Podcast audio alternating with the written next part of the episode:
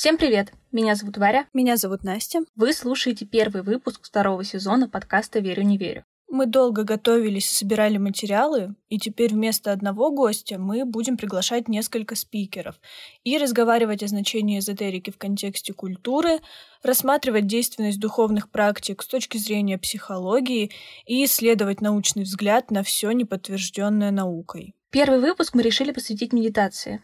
И хотя записывать его мы начали за несколько месяцев до страшных событий февраля, сейчас кажется, что это был правильный выбор. Для многих медитация стала спасением, чтобы хоть на какое-то время отвлечься от информационного шума и тревоги. Этот эпизод мы выпускаем с той же целью и надеемся, что он поможет вам отвлечься хоть ненадолго. Как сказала Екатерина Шульман, кроме нас у нас никого больше нет. Позаботьтесь о себе и держитесь друг за друга. Да. Да. Начинаем.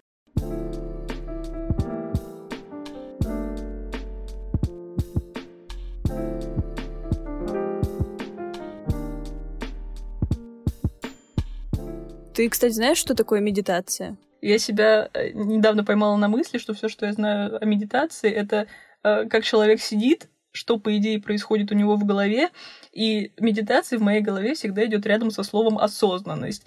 А что это такое, мне кажется, я до сих пор нормально не понимаю. Обычно под медитацией исследователи и религиозные практики подразумевают состояние особенно углубленного, погруженного, такого близящегося к трансу зачастую состояния, которое, да, обычно предполагает, ну, своеобразное размышление на религиозную, в наши дни иногда на философскую, на какую-то более широкую тему, но в которой человек погружается полностью с головой, полностью концентрируясь, полностью входя в э, него. Если мы смотрим на конкретные восточные традиции, то там мы можем видеть свою связанную с этим специфику. Ну, вот очень хороший пример здесь дает буддизм, религия, в которой медитативные практики играют, э, наверное, большую роль, чем в какой бы то ни было другой. Да, буддизм в этом смысле кстати, совершенно вне конкуренции. В буддизме мы видим, что, во-первых, э, медитация воспринимается как центральная часть религиозной практики. Некоторые буддийские школы, например, некоторые школы японского дзена вообще, в принципе, практически ничем, кроме медитации, не занимаются. Да, монахи медитируют по 10, по 15 часов в день, и, в общем, полностью сконцентрированы именно на этом. Во-вторых, эта медитация предполагает как бы постепенное освобождение своего сознания от размышления. Тут мы сталкиваемся с некоторым парадоксом, что если медитация – это размышление, то как в буддизме мы можем говорить о том, что они отказываются от размышления. Но, тем не менее, для буддизма это действительно характерно, потому что заметная часть буддийской философии предполагает, что мы должны научиться постигать действительность не двойственными методами, не рассуждением, не диалектикой, да, а путем, ну, в европейских терминах, может быть, можно сказать, интуитивного восприятия, вне логического. И таким образом мы начинаем концентрироваться не столько даже на размышлении, сколько на ощущении. Так объяснил мне медитацию Константин Михайлов, историк культуры и религиовед. А ты же разговаривала с психологами. Что они сказали? Да, я поговорила с Настей Богдановой. Она сейчас исследует, как приложения с медитациями влияют на решение задач на внимание. И у нее получился более прикладной ответ. Вообще существует великое множество общих и частных понятий, которые относятся к медитации, но в целом все они означают методы психической тренировки и развития. В западной литературе встречается определение медитации как широкого спектра практик, от техник концентрации внимания до практик, способствующих субъективному благополучию и даже альтруистическому поведению. Сами по себе практики и медитации могут значительно друг от друга отличаться в зависимости от традиций, и некоторые из них больше направлены на тренировку внимания, чем другие. Короче, в целом мы приходим к тому, что медитация сегодня это такой очищенный от э, религиозной философии способ тренировать свою психику. Ну да, и раз ты упомянула религию, ты знала, что медитация — это не то, чтобы чисто восточная практика? Э, я понимаю, что это вопрос с подвохом. Конечно. Ну, давай я предположу, что, наверное, в Африке или в Южной Америке были развиты какие-то виды медитаций все еще более неожиданно. Во-первых, ты, конечно, права, Африка, Южная Америка и коренные жители Северной Америки тоже практиковали медитации. Но что меня больше удивило, это что традиции медитации есть и в исламе, и даже в христианстве. Вот слушай.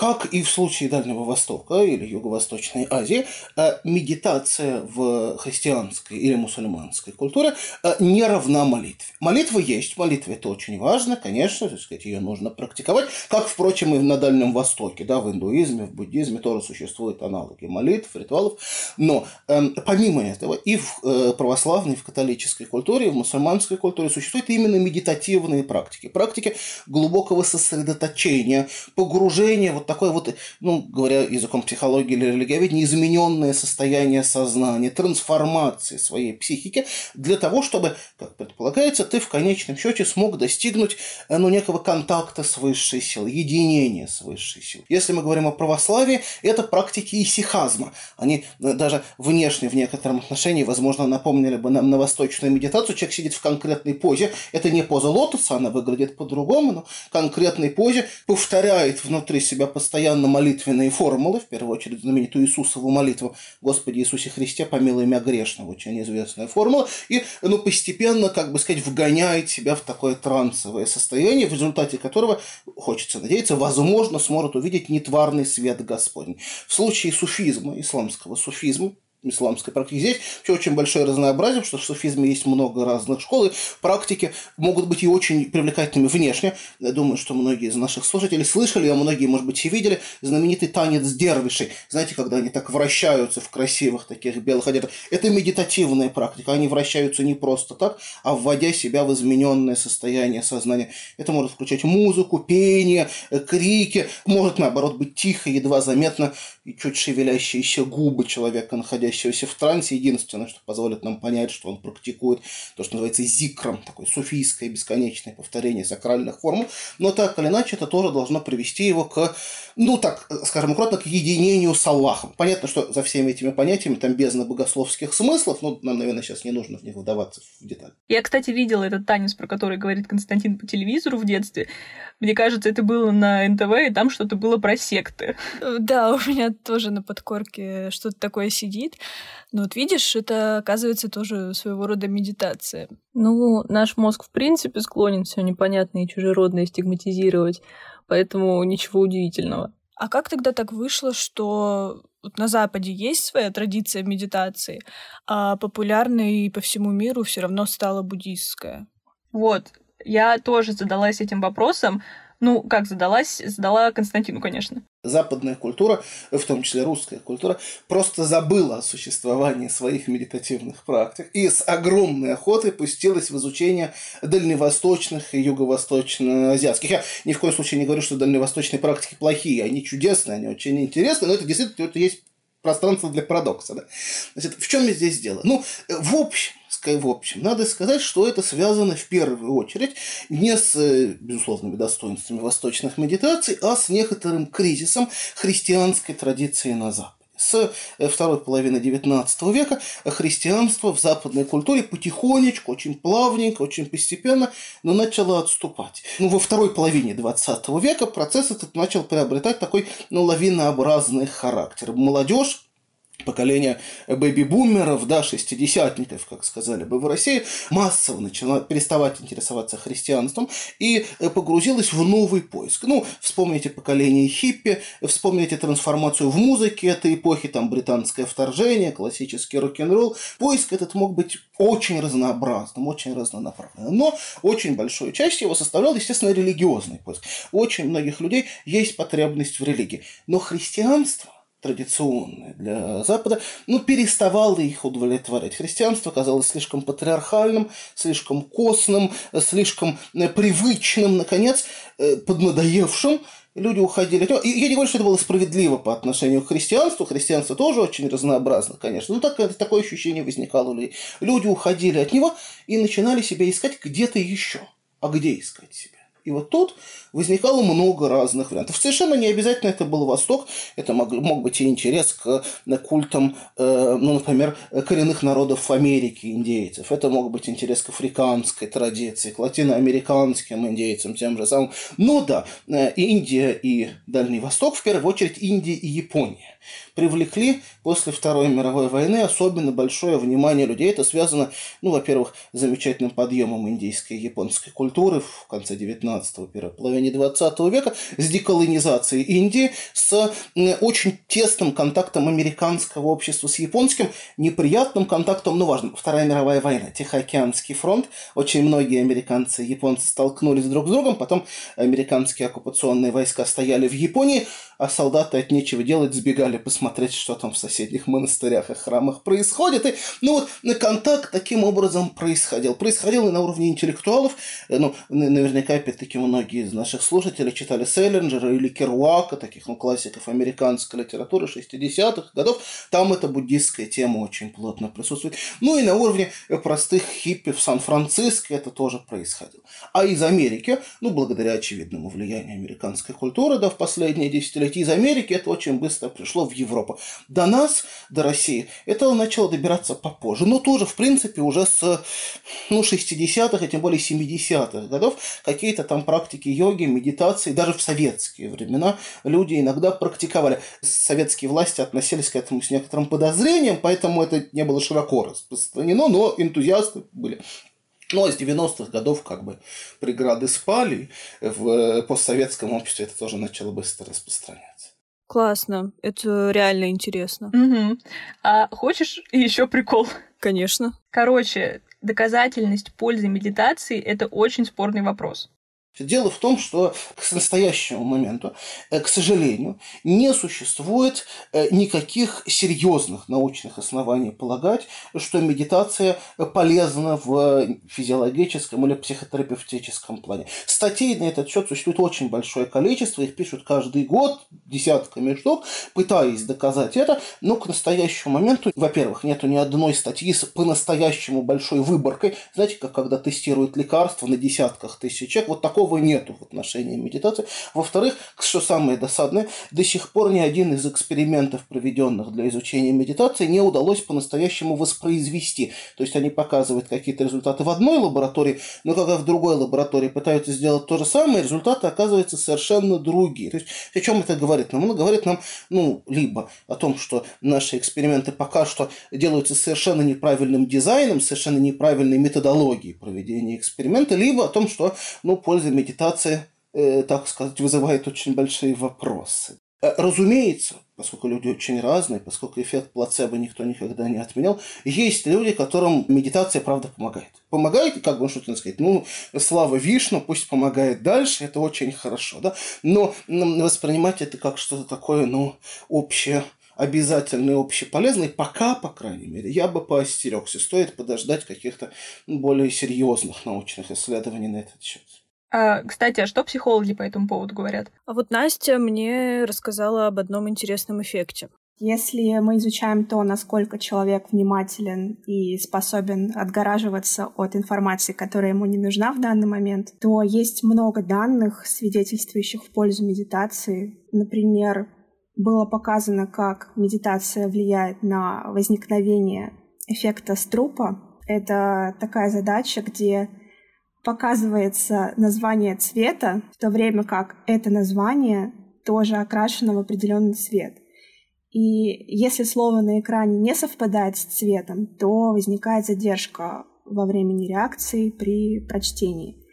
И было доказано, что практика медитации как раз позволяет меньше ошибаться и справляться с этой задачей быстрее. То есть наше мышление становится более гибким. Ну, с точки зрения работы головного мозга, медитация связана с активацией тех или иных мозговых структур во время практики или во время выполнения задачи после медитативных ретритов, смотря что измеряют и смотря чем. Если брать, например, электроэнцефалографию, то там смотрят ритмическую активность мозга, и по электроэнцефалограмме мы можем примерно понять, что человек расслаблен или, наоборот, демонстрирует усиленную умственную концентрацию. При этом показатели варьируются в зависимости от опыта медитации испытуемого и множества других факторов. Например, в Вышке недавно было проведено исследование, где сравнивались люди, практиковавшие медитацию в среднем 8 лет, с людьми, которые не медитировали ни разу.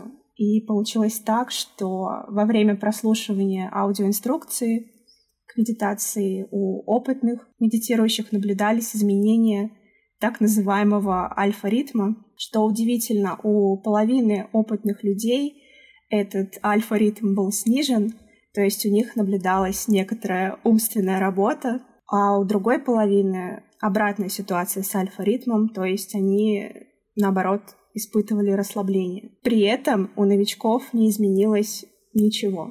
Вообще наш мозг очень сложная и, наверное, странная штука, и ученым ну, трудно исследовать процессы в нем.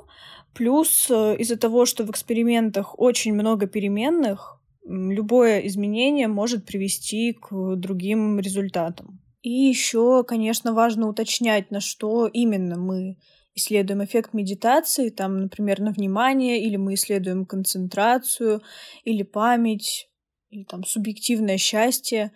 Короче, это все сложно. Но, как я поняла, с помощью медитации все-таки можно натренировать фокусировку внимания. То есть, если рассматривать ее не как панацею от всего на свете, а как тренировку для психики, то, я думаю, можно сказать, что польза от нее есть. Да, но при этом медитацию уже часто используют и в психотерапии. Э, я спросила и об этом, и ответ Насти меня очень удивил. Часто медитацию используют в качестве психотерапевтической интервенции, там, для снижения стресса, тревожности. Проблема в том, что практики вместе с мобильными приложениями появляются быстрее, чем их успевают проверять. И исследователи предупреждают, что широкое использование медитации, оно преждевременно. И то, что практики однозначно противопоказаны при лечении серьезных психических заболеваний, таких как биполярное расстройство, ПТСР, депрессия, факторы риска психоза. Вот, по крайней мере, до той поры, пока их не адаптируют к этому кругу заболеваний. Есть такие, если можно так выразиться, более мягкие расстройства, такие как тревожные, то здесь медитации по-хорошему тоже не должны быть лечением первой линии, потому что существует множество побочных эффектов, рисков, которые в СМИ особо не освещаются. Во время медитации человек может запросто испытать какие-то флешбеки и схожие с этим явления — с депрессией тоже все неоднозначно, вроде бы и помогает, но только если в протоколе лечения присутствуют медикаменты. То есть без медикаментов медитация сильно положительных эффектов не дает. Ты вообще могла предположить, что медитация может навредить? Нет, такого поворота событий я не ожидала, потому что все, что я вижу, это Тревога – иди медитируй. Панические атаки – иди медитируй. Да и вообще каждое утро начинаю с медитации. Э, это очень странно, учитывая, что в моем мире медитация — это как полезная добавка в пищу, и уж навредить она никак не может. И еще подробнее о том, когда медитацию делать не стоит, мне рассказала Анастасия Феоктистова. Да, третья Настя. Она психолог-консультант и специалист по психосоматике. Если напряжение рассматривать как блок энергии, которая консервируется в теле, то в таком случае я не сторонник медитации, потому что тогда мы сбегаем от проживания эмоций, мы сбегаем от выдерживания их в реальности. И в конце концов, эта энергия у нас генерируется в теле не просто так, значит, она нам необходима в реальной жизни и у нас есть реальная потребность выразить ее и проявить. И ярким примером может служить агрессия, когда мы отставим личные границы. Нерационально в таких случаях садиться и медитировать, и закрывать эту энергию внутрь себя. И когда у нас есть необходимость и хочется махать э, кулаками, например, при вот отстаивании личных границ, при атаке нашей целостности как личности, э, тогда необходимо решать дела в реальной жизни и проявлять эмоции там, где мы их не проявили, или создавать условия для этого, использовать спорт, использовать специальные техники для выплеска агрессии. Вот в таких случаях медитация, увы, помочь не сможет. Это, кстати, очень важная штука, потому что в моем восприятии люди, которые занимаются медитацией, репрезентируются как вечно спокойные, умиротворенные люди в позе лотоса. Да, да. Хотя, как можно вспомнить из выпуска о психосоматике, непроживание эмоций, особенно негативных, может сильно навредить. И, кстати, про идеализацию людей, занимающихся медитацией, высказался и Константин. Большую роль здесь играет конечно, успешная репрезентация. Да, медитация внешне аттрактивная, яркая, интересная религиозная форма, не очень привычная для современного западного человека, а непривычная привлекает внимание. Медитация в массовой культуре, в кинематографе, в компьютерных играх, в популярной литературе обладает статусом чрезвычайно эффективной практики. Герой фильма садится, медитирует, а потом огненным кулаком бьет врага, да, или да, постигает какие-то бездны бытия, или еще что-нибудь в этом роде. Ну, вспомните марвеловские фильмы, который Доктора Стрэнджа, который медитирует, и там сразу ему открываются, да, какие-то бездны и так далее. Понятно, комиксы тоже выросли из культуры 60-х, 70-х годов, хиповских идей, там это влияние очевидно.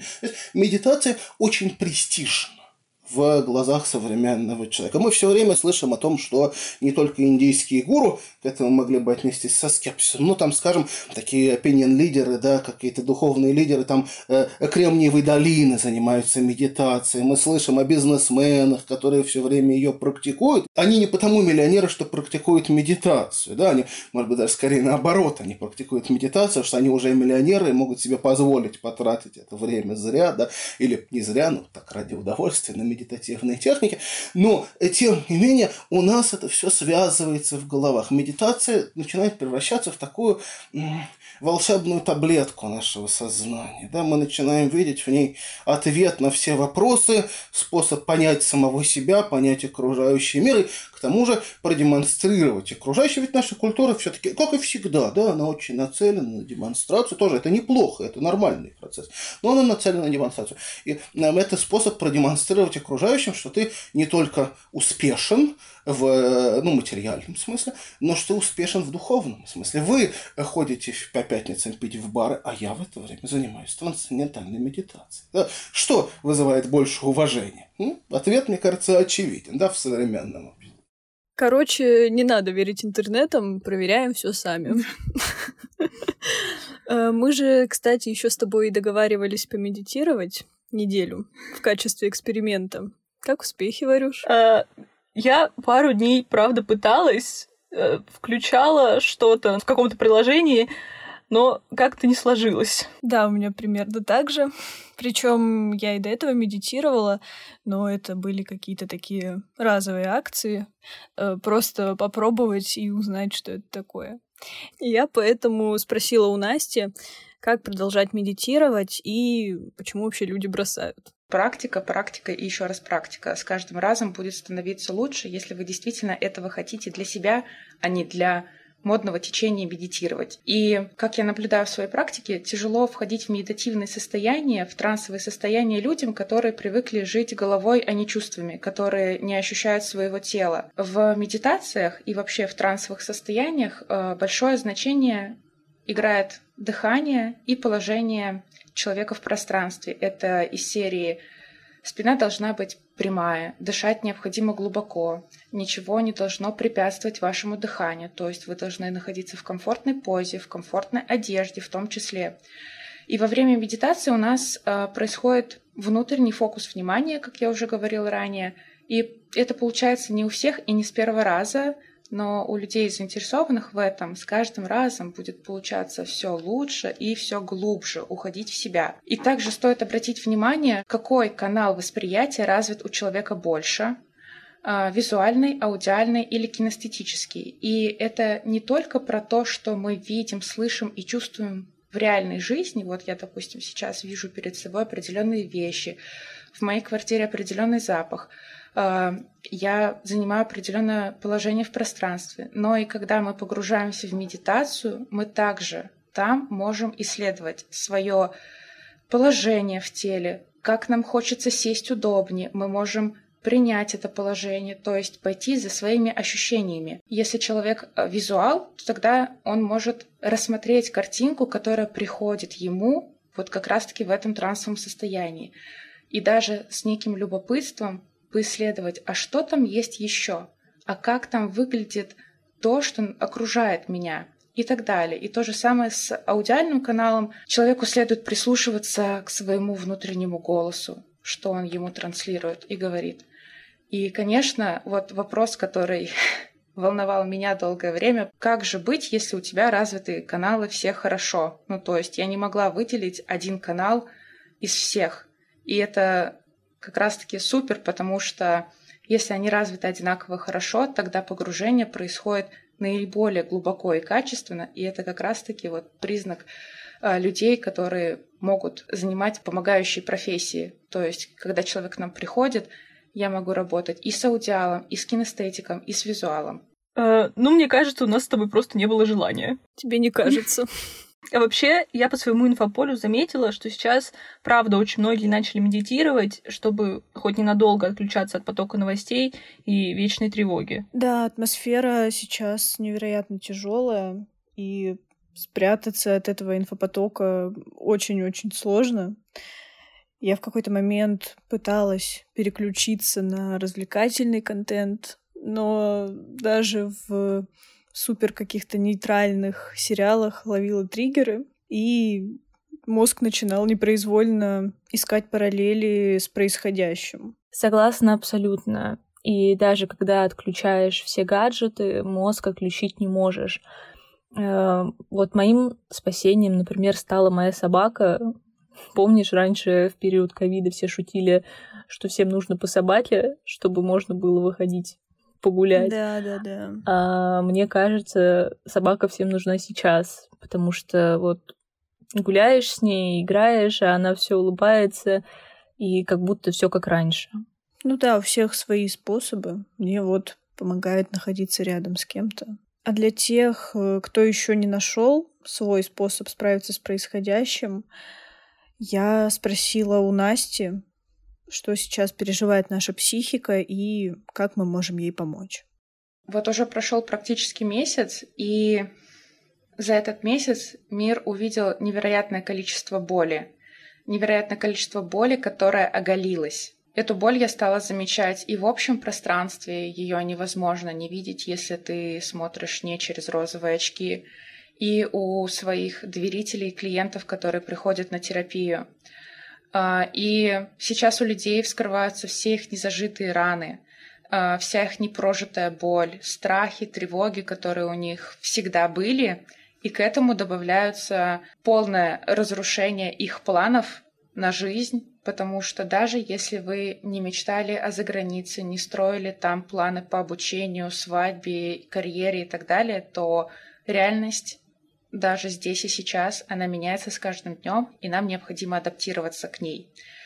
И все чувства, ситуации, на которые когда-то люди закрывали глаза, они прятали их глубоко-глубоко в тело, в себя, а, эти чувства и состояния у каждого про свое, и людям пришлось их проживать, пришлось решать все те задачи, которые они когда-то отложили в долгий ящик. Так сказать, время пришло. И самое страшное, что в таких состояниях, которые вот я описала, человек очень быстро истощается, у него заканчивается ресурс, он тратится на проживание этой старой травмы и на выдерживание реальности и неизвестности, что больше всего пугает людей. И как раз-таки практики по восстановлению ресурса в этом могут отлично помочь. Они помогают напомнить, а кому-то найти эту внутреннюю опору в себе, понять, что в тебе есть силы, ты и есть жизнь, ты и есть истина. Истина, которую все сейчас ищут в новостях, в мнениях, она есть в нас. Мы и есть истина. И во всех состояниях, вот, которые я говорила, невозможно принять правильное решение. В панике, в страхе, в ярости, там нет важного компонента.